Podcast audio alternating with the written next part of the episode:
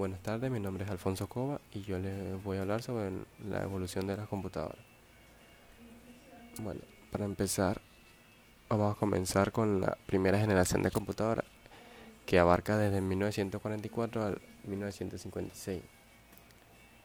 En este año se da la creación de la primera computadora que fue la Mark I, que fue desarrollada por Howard Einken. Esta computadora fue creada mientras se estaba desarrollando la Segunda Guerra Mundial, por motivo por el cual muchos proyectos quedaron inconclusos. Es de mencionar que durante esta primera generación lo más importante de las computadoras que se crearon fue el uso de tubos al vacío, además que después de 1950 se crearon diversas máquinas, cada una con un avance significativo.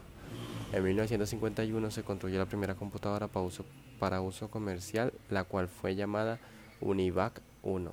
Esta computadora fue construida para ser usada en la Oficina de Censo de los Estados Unidos. Y ahora vamos a pasar a las, lo que es fue la segunda generación de computadores. Eh, la segunda generación abarca desde 1959 a 1964. Lo, más, lo que más se destaca en, en esta segunda generación es el reemplazo de uso de tubos al vacío por los transistores, lo que hizo que las computadoras sean más pequeñas y más rápidas en esta generación se reemplazó el lenguaje de máquina por el lenguaje de ensamblador. Se crearon lenguajes de alto nivel como el COBOL y el Fortran. Además, para el, almacenamiento de la información se comenzaron a usar cintas magnéticas, aunque en esta generación se disminuyó el tamaño y su aumento de la velocidad. Aún las computadoras significaban un considerable costo para las empresas. Ahora vamos a pasar a la tercera generación. Esta generación comienza de 1964 a 1971.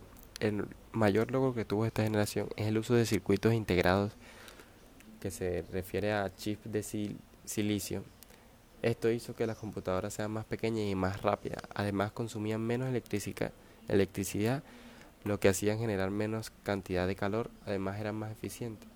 Con el uso del chip se dio un enorme paso en la era de la computación, ya que el chip contenía una serie de circuitos integrados los cuales almacenaban la información.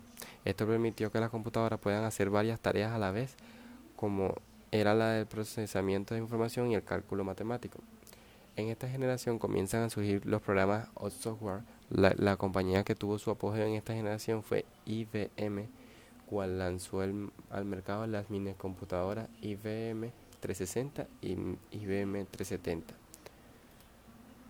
En, en la misma época, los sistemas operativos pasaron de ser monotarea a multitarea para permitir que las, las tasas fueran ejecutadas continuamente. Ahora vamos a pasar a lo que es la cuarta generación. La cuarta generación de las computadoras comienza desde 1971 a 1981. Lo más importante en esta generación es el invento del microprocesador, el cual unía los circuitos integrados en un solo bloque. En el año 1971, la compañía Intel crea el primer chip de 4 bits, el cual contenía una gran cantidad de transistores. Ahora vamos a pasar a lo que es la quinta generación. Eh, esta generación comienza en 1982 a 1989. En estos años, las empresas encargadas de construir computadoras contaron con grandes avances de microelectrónica y en avances de software. Es, es en este periodo cuando surge la red de redes o Internet. Es ahí donde se dan los más grandes avances, donde se da inicio a la inteligencia artificial que tenía con el propósito de equipar a las computadoras con la capacidad de razonar para encontrar soluciones a sus propios problemas siguiendo patrones y secuencias. Estas computadoras podrían operar en grandes compañías como es la construcción de automóviles y otras que podrían hacer diversas tareas y a un ritmo impresionante. Ahora pasamos a lo que es la sexta generación, que comienza desde 1990 hasta actualmente. En esto se refiere que a la fecha en estos últimos años las computadoras son más pequeñas, son más versátiles. Ahora Internet es una herramienta indispensable tanto en los centros de labores como en el hogar. Casi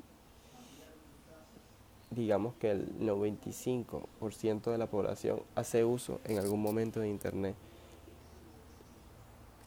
Y ahora vemos que el costo de una computadora es relativamente como el de una lacto. Las computadoras de ahora vienen trabajando con arquitecturas paralelas, vectoriales, lo que, que, lo que hacen que sean muy rápidas. Ahora las computadoras pueden almacenar una cantidad enorme de información, hablamos de terabytes.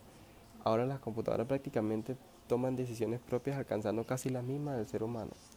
Tenemos computadoras táctiles que casi no ocupan espacio en el hogar y en el trabajo.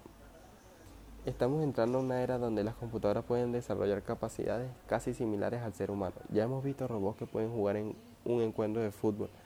Esperamos que el avance tecnológico en el mundo de la informática y la computación nos facilite más la cosa, así como hasta ahora lo viene haciendo en los últimos años.